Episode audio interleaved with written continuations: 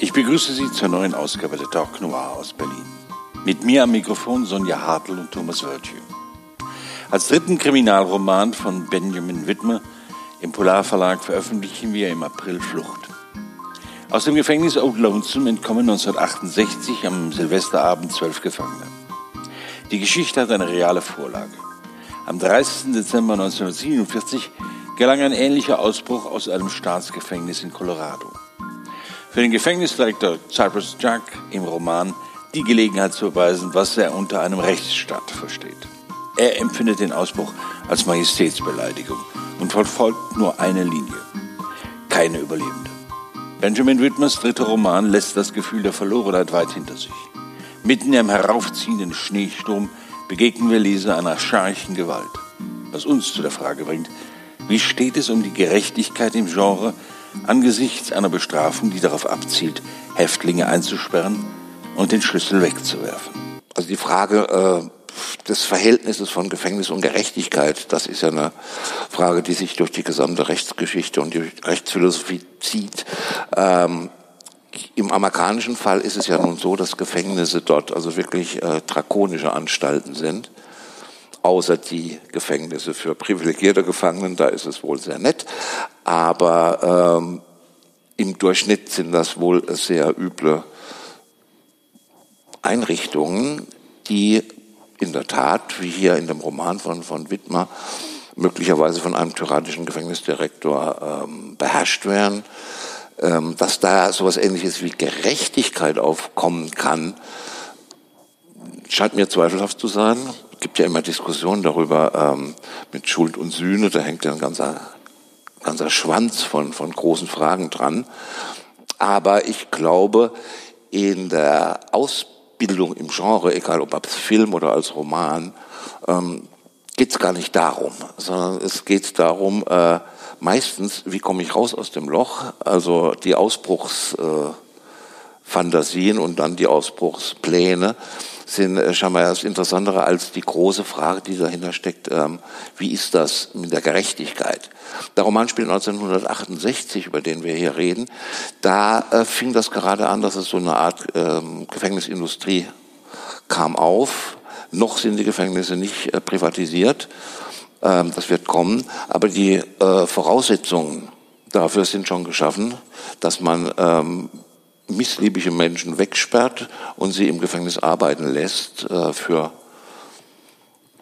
sehr geringen Lohn. Das heißt also das Gefängnis als Profitzender. Das ist heute natürlich ein ganz großes Problem. Andererseits ähm, sind die Gefängnisse immer schon auch äh, Orte, Stoffmaterial für populäre Kultur. Das haben wir ganz deutlich im Blues. Das haben wir schon in frühen 10er, 20er Jahren. Das haben wir in, in, in Country-Songs, also Folsom Prison Blues und so weiter und so fort. Ähm, das sind schon sehr mythisch besetzte Orte und genau damit spielt ja, glaube ich, hier unser Autor. Ja, vor allen Dingen ähm, fürs Genre ist es immer interessant, dass man sagt, also die Geschichte handelt um Unschuld. Wie viele Krimis gibt es darum, dass jemand in der Todesstrafe äh, in einem Gefängnis sitzt und dann kommt ein Reporter oder äh, jemand, der die Unschuld beweist. Also man muss jetzt nicht auf Grisham zurückgreifen, sondern es gibt ja noch andere äh, Geschichten. Also ist immer die, die selbst in, an dem Ort selbst im Gefängnis ähm, immer noch eine Hierarchie da. Man braucht nur davon auszugehen, dass man zum Beispiel Mafia-Romane sich anschaut, wo dann immer drin gesagt hat, na okay, die, unser Oberster, wenn der ins Gefängnis kommt, hat er sowieso alles. Oder bei der Narcos-Serie, die im Fernsehen ist, wird ja auch deutlich gesagt, dass ähm, wenn Escobar ins Gefängnis kommt, kann er sich ein Privatgefängnis bauen. Also ähm, da haben wir schon ein, ein Gefälle zwischen Gerechtigkeit vom, vom einfachen unteren äh, äh, Ganoven hin zur Spitze. Wobei ich es gerade bei, bei Wittmer jetzt interessant finde, da spielt ja diese Unschuld gar keine Rolle, sondern wir wissen ja, dass die Männer, die dort ausgebrochen sind aus dem Gefängnis, sind alle schuldig. Das ist, es steht ja überhaupt nicht zur Frage. Und da finde ich dann diesen Ansatz, dass man sagt, Gefängnisse erzählen auch was über die Gesellschaft. Also so ganz im Sinne Dostojewskis am Zustand der Gefangenen kann man den Grad der Zivilisation sehen. Und das finde ich bei vielen Gefängnisromanen sehr, sehr spannend. Auch gerade bei ähm, ist kein Genre von Rachel Kushner letztes Jahr rausgekommen. Ich bin ein Schicksal war der deutsche Titel, wo dann diese ganze ähm, Industrialisierung des Gefängnisses und die ganze Kommerzialisierung noch weiter fortgeschritten ist, weil er in der Gegenwart spielt. Aber was beide Romane verbindet und ich glaube, was auch sehr typisch gerade für die USA ist, ist, dass ganze Ortschaften von dem Gefängnis als Arbeitgeber abhängen. Und das finde ich hier bei Wittmar ähm, ja besonders prägnant, wie dann klar wird, wenn man nicht mehr von seiner eigenen Farm leben kann, dann muss man halt in diesem Gefängnis arbeiten. Und natürlich spiegelt dieses Gefängnis äh, insbesondere natürlich auch schon die amerikanische Gesellschaft. Das heißt also auch die Fraktalisierung ist schon da. Wir haben da die Weißen, es sind auch die White Orions schon da sozusagen. Wir haben die schwarzen Gangs.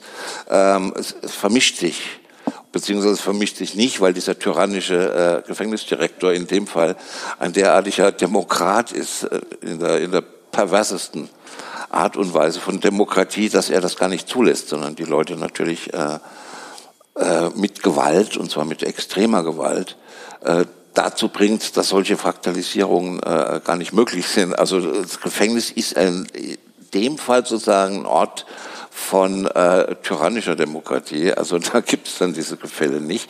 Das ist auch interessant. Und ähm, natürlich, das Ding liegt in Colorado. Das ist jetzt ein äh, Bundesstaat mit nicht allzu großer schwarzer Bevölkerung, aber trotzdem sitzen da natürlich und sind auch relativ viele Schwarze unterwegs. Das heißt also, auch das ist schon ablesbar natürlich an Gefängnisnarrativen. Ähm, die Wegsperrbereitschaft der amerikanischen Gesellschaft für Minderheiten ähm, und vor allem für störende Minderheiten. Das ist schon, äh, in dem Roman kommt das schon deutlich raus.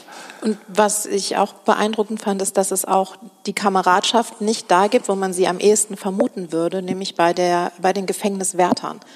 Da vermutet man ja, wenn man so von außen auf Gefängnisse blickt, das ist so eine, ja, wie so eine Bruderschaft, so eine eingeschworene Gemeinschaft. Aber hier erzählt wird man ja auch was anderes, dass es äh, auch da klare Hierarchien gibt und klare Gruppierungen. Und wenn man sich nicht auf irgendeine Art und Weise Respekt verschafft hat, dann ist man halt auch da außen vor.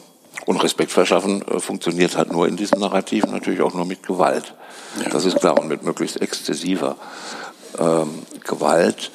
Und da überblenden sich dann verschiedene Motive. Also, dass äh, eine Kleinstadt beherrscht wird von einem, von einem durchgeknallten Gefängnisdirektor. In anderen Fällen sind es meistens durchgeknallte Sheriffs.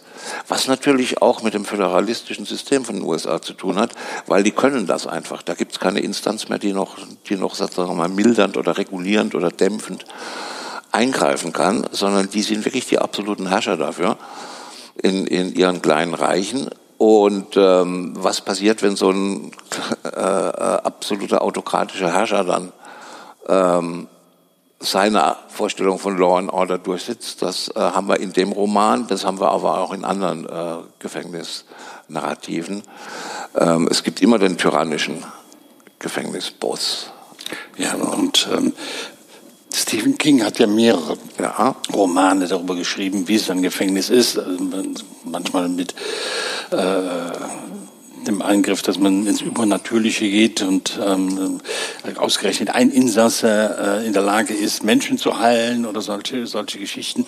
Ähm, die Enge, die in äh, diesen Gefängnissen ähm, herrscht, führt natürlich auch dazu, dass das, was die Menschheit ausmacht, nochmal wie unter, einem Mikroskop dargestellt wird. Also ob es Einsamkeit ist, ob es Gewalt ist, ob es ähm, der Wahnsinn ist, den teilweise dann auch nach einigen Jahren dann äh, um sich greift. Äh, ich habe festgestellt, also dass wenn man ins Genre selber reinschaut, es gibt natürlich Gefängnisromane, aber es gibt viel mehr Filme, die über Ausbruch oder ähm, Zustände in den Gefängnissen erzählen.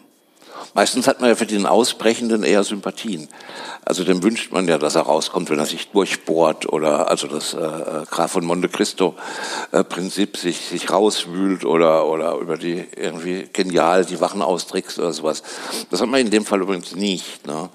Ähm, die Typen, die da ausbrechen, würde man wahrscheinlich auch lieber drinnen sehen allerdings nicht unter den Bedingungen, unter denen sie drin sein müssen. Aber interessant finde ich, dass das Gefängnis dann sozusagen ähm, in diesem Entwurf des Country Noir ähm, nochmal eine kleine Zelle in, innerhalb einer größeren Zelle ist, nämlich in dem abgeschlossenen Gebirgskaff oder in dem abgeschlossenen Hinterwäldlerkaff, in dem Fall jetzt auch noch mit Eis und Schnee. Ähm, die kommen ja auch nicht mehr wie acht Kilometer weg, glaube ich, oder acht Meilen äh, das kann man ruhig verraten von dem Buch, ja. kommen die ja nicht raus. Ähm, während ja also diese ganze Community ja schon sozusagen Gefängnis ist. Also die sind sozusagen nochmal noch mal doppelt ummauert und, und außenrum ist aber die, diese, diese durchaus nicht majestätische, sondern nur, nur grauenhafte Natur und äh, bevölkert von genauso grauenhaften Menschen wie die Gefängniswärter. Aber was da außen rumläuft, ist ja auch nicht besser. Das äh, finde ich interessant, dass man also das, Gefängnis sozusagen dann nochmal als, als, als, als Metapher sehen kann für das, was der Country Noir macht, nämlich ländliche Gegenden sozusagen ähm, zu verdüstern. Insofern ist das so ein, so ein, doppelter Country Noir, finde ich. Punkt zwei.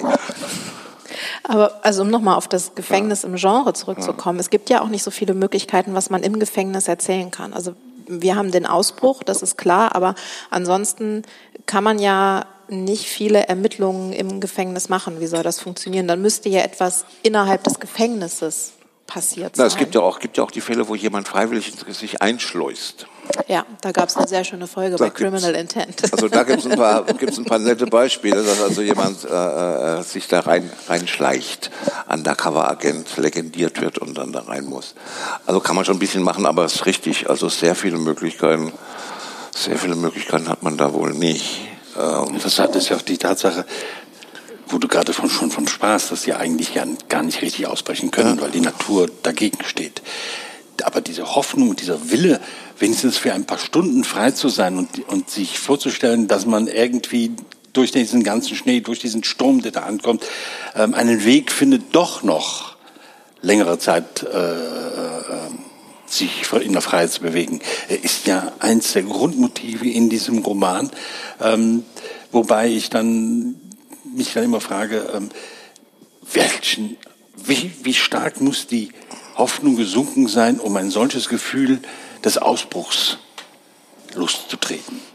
Ja, ich glaube, man muss sich ja auch angucken, für was die Leute da sitzen. Also die meisten haben ja sehr, sehr lange Haftstrafen und in den USA ist es ja nun nicht so, dass lebenslänglich 15 Jahre bedeutet, sondern es kann ja wirklich lebenslänglich bedeuten. Und wenn man nichts mehr zu verlieren hat, warum soll man nicht ausbrechen? Also warum soll man das nicht riskieren? Das kann ich irgendwie dann schon verstehen. ja, ist ja plausibel. Ähm, ich denke auch eben, dass es, dass es eben auch ein, äh, äh, ein Werkzeug von Herrschaft natürlich auch ist, ein Gefängnis so zu situieren, dass man nicht wegkommt. Also das ist, ähm, machen äh, andere Regime auch. Also die USA ist da ist da nicht allein. Also soweit ich weiß, hat auch China seine Straflager in, in, in, in Wüsten und ähnlichen äh, Gegenden. Denkt man an die Gulags. Ähm, da kommt man einfach nicht weg. Also dann ist man die Gefängnisinsel, die berühmte, die berühmte Teufelsinsel. Ähm, auch da kommt man nicht weg, sondern wird vom Hai gefressen, wenn man versucht zu schwimmen. Also ähm, alles, äh, alles das sind ja, sind ja ähm, auch, auch Herrschaftssymbole oder Herrschaftswerkzeuge, äh, äh die deutlich jetzt nicht auf die Besserung des Menschen zielen. Also Frage Gerechtigkeit, sondern da geht es wirklich um, um Strafe.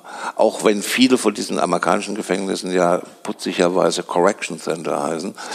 Ähm, das ist natürlich äh, der reine Hohn. Da wird gar nichts korrigiert, sondern da wird in der Tat ähm, überwacht und gestraft. Also das ist der, der Foucault rein in Reinkultur. Und es wird ja quasi noch verstärkt, indem man sie durch die, in diese kleinen Orte ansetzt und niemand was machen kann. Es ist ja auch in dem Buch nicht so, dass die in dem Ort nicht wissen, was für Zustände in diesem Gefängnis herrschen. Das wissen sie ja ganz genau, aber sie sagen nichts, weil es der einzige Arbeitgeber äh, vor Ort ist. Und ich finde, da wird dann die Perversion quasi schon ja, fast perfekt, indem man sagen kann, es ist so, eine, so ein Abhängigkeitsverhältnis und die ganze Macht liegt beim, beim Gefängnis beziehungsweise dem Gefängnisbetreiber. Und es ist natürlich ein Paradies für den sogenannten autor, autoritären Charakter, der sich da voll austoben kann. Ja, also, also das ist ja nun ganz klar. Diktatoren scheinen ja. äh, in Gefängnissen gerne gesehen zu sein als Direktoren. Ja, und auch schwer traumatisierte Menschen. Also ja. hier haben wir ja den Vietnamkrieg im Hintergrund. Es sind ja fast sehr viele Kriegsveteranen, äh, die jetzt in der Gesellschaft nicht mehr zurechtkommen aber im, als Gefängniswärter, teilweise auch als Insassen, aber hauptsächlich als Wärter jetzt arbeiten, weil sie da ihre, ihre Traumatisierung mit Gewalt ausagieren können. Ja. ja, da bleibt uns eigentlich nicht viel zu sagen, als was Sartre immer gesagt hat, die Hölle sind die anderen. Ja, also selbst im, im Gefängnis, wo ja eigentlich eine Solidarität äh, unter Gefangenen da sein sollten, ähm, ist da auch das ist die Suche nach der Hackordnung. Wer ähm, ist der Stärkste? Wer hat den, den meisten Einfluss? Ähm, wer besorgt uns die Drogen? Ähm, eine Welt innerhalb einer Gefängniswelt. Und dass zwölf Gefangene ausbrechen, eigentlich ohne Plan, nur den Plan, nach draußen. Und da draußen stehen sie dann plötzlich völlig vereinzelt da, ist ja auch einer der Grundzüge dieses Romans. Naja, und es geht natürlich darum, sich zu, äh, ähm, der Roman liefert sozusagen seine eigene Mythologisierung mit, weil das sind ja alles Dillinger-Fans, der ja nun einer, na, der berühmten Ausbrecher war, also dass sich halt rausgeschossen hat oder rausholen hat lassen. Und es ist ja witzig, dass äh, der eine liest eine Dillinger äh, Biografie, der andere liest das Dillinger Buch von dem äh, äh Geliebten von Edgar J. Hoover. Ähm, das ist alles sehr, sehr lustig. Also man interessant finde ich, ob man das überhaupt noch erzählen kann ob man solche Geschichten heute, das Buch ist ja zeitgeistig und ist nicht von 1968, ob man das überhaupt noch ohne, ohne Zitate überhaupt noch erzählen kann. Ja. Das äh, begegnet einem immer wieder, dass man äh, sozusagen gleich noch die, die populären Mythen gleich noch mit einbringt, das ähm, mitlaufen lässt. Also manche Szenen erinnern mich äh, äh, in dem Buch jetzt ganz speziell. Das mag jetzt nichts mit der Gefängnisthematik unbedingt zu tun haben, aber mit der Country-Thematik. Es erinnert mich natürlich ein bisschen an, an Peckinpah-Filme. Also dieses Durchsieben von Häusern, wo Leute drin sitzen, die gerade entronnen sind. Das erinnert mich an diesen berühmten Schneewestern von, von, von, von Altman, McCabe und Mrs. Miller. Ähm, das sind so lauter Sachen, die alle da aufgerufen werden. Ähm, und ich finde das interessant. Man freut sich natürlich, wenn man sowas findet, wenn man sieht. Aber allmählich frage ich mich, ob ähm, tatsächlich noch äh, noch ein unmittelbares, kein unmittelbares Erzählen, das wäre Unfug, aber die, die, die Vermittlung von Erzählen, ob die immer jetzt immer nur mit Überzitate läuft, laufen muss und ähm, ob das nicht auch langsam ein bisschen manieristisch wird. Aber das ist äh, eine Frage, die sich mir öfters stellt. Ja, die, die Fragen haben wir natürlich quer durchs Genre. Ne? Ja. Das ist ähm, ja. bei mancher, mancher ähm, Banküberfällen oder sonst ja. also ist, ist teilweise schon alles erzählt. Das ist auch filmisch natürlich oder so. Filmisch ne? auch. Ne? Filmisch so. Also ähm, es gibt kaum noch eine, eine, Treppe in einem Bahnhof, ohne an äh, äh, Dings zu denken, an äh, na, Untouchables. Also das ist natürlich klar. Und natürlich dann wieder ein Eisenstein. Das ähm, ja, das ist schon.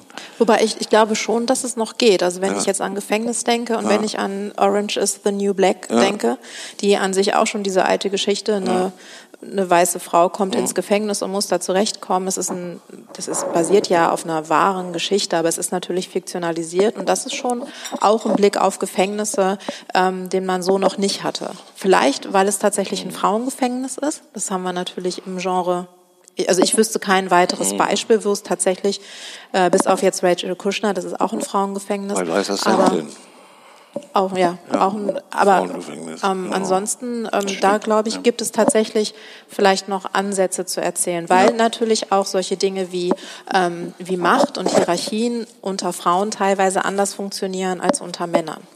Denn es gibt es die ja auch. Das ist ja, ja, vielleicht dann so diese große Erkenntnis, dass es auch nicht unter Frauen immer nur Solidarität gibt. Aber das ist, glaube ich, noch ein Bereich, wo es einfach noch nicht so viele Zitatmöglichkeiten genau, gibt. Aber ansonsten ähm, glaube ich schon, dass einfach in diesem, gerade wenn es um Gefängnisse geht, einfach zu viel Bekanntes äh, da schon da liegt. Ich weiß gar nicht, ob das wirklich eine Frage nur von Gefängnis, von der Gefängnisthematik ist. Ähm, also es fällt mir immer immer mehr auf. Also wir hatten ja, wir hatten ja sozusagen das ganze Zitatwesen schon in der Postmoderne. Aber inzwischen sind wir ja in der, in der, ich weiß nicht, in der Post, Post, Postmoderne oder wo auch immer wir sind jetzt. Ähm, aber scheinbar, äh, ja, irgendwas ist da, was Autoren dazu bringt, zu sagen, also das kenne ich auch und das muss da irgendwie rein oder oder das ist ein ähm, das ist eine Folie von mir aus, wo ich mich abheben möchte oder wo ich einen Dialog mit einer Tradition beginne. Aber das ist mir manchmal zu schwach. Also da sehe ich den, den, den, den Sinn des Dialogs nicht unbedingt, das sehe ich. Also, ja, Dialog wäre ja auch schon ja. der Idealfall. Also oft ist es ja tatsächlich einfach ja. wirklich nur eine Referenz, bei der man sich ja. fragt, woher kommt die. Ja, eben. Also das finde ich ähm, allmählich ein bisschen, hm, ich weiß es nicht. Also macht mir manchmal ein bisschen Bauchschmerzen. Ich kannte mal einen Schauspieler, der hat gesagt, ich kann mich überall anpassen. Ich bin total flexibel. Man könnte mich auch ins Gefängnis stecken. Da käme ich auch zurecht. Naja, naja, da bin ich mir nicht so sicher. Ja, ich bin mir auch nicht so sicher bei mir also, selbst. Also ich, für mich ist, ist, ist Gefängnis, glaube ich, der größte Albtraum. Ja, für mich ja, auch. Für mich. Absolut. Ja. Ich meine, es spricht. Ich wollte nicht mal der Wärter sein. Es spricht, Nein, ne, es spricht ja vieles dafür, man hätte Zeit zum Lesen und, und, und äh, also, aber um Himmels Willen, wirklich. Ja. Also ich denke auch, dass also äh, Gefängnis ist so ein Thema, wo man schon zuckt. Also ich zumindest zucke. Ich muss auch sagen, ich mag keine Gefängnisfilme. Das ist ähm, ganz merkwürdig. Ich habe immer noch so eine innere Reserve dagegen. Also das ist wirklich meine Idiosynkrasie da selbst wegen eines nicht bezahlten Strafzettels im Gefängnis zu landen oder so. Aber es ist tatsächlich gar nicht so, also vieles, also es ist, es macht mir auch Angst, es macht, löst unglaubliche Beklemmungen aus ja. und es ist vor allem dieses Ausgeliefertsein, ja. dieses der Willkür von anderen Absolut. Menschen ausgeliefert zu sein, sei es von deinen Mitgefangenen oder von genau. den Wärtern und dieser ja. völlige Verlust von ähm, Autonomie und Selbstbestimmung. Ja, selbstverständlich. Ja. Also das ist, glaube ich, das, äh, die größte Drohung, die man die man einem aussprechen kann, sozusagen. Also, damit sieht ähm, man, ja.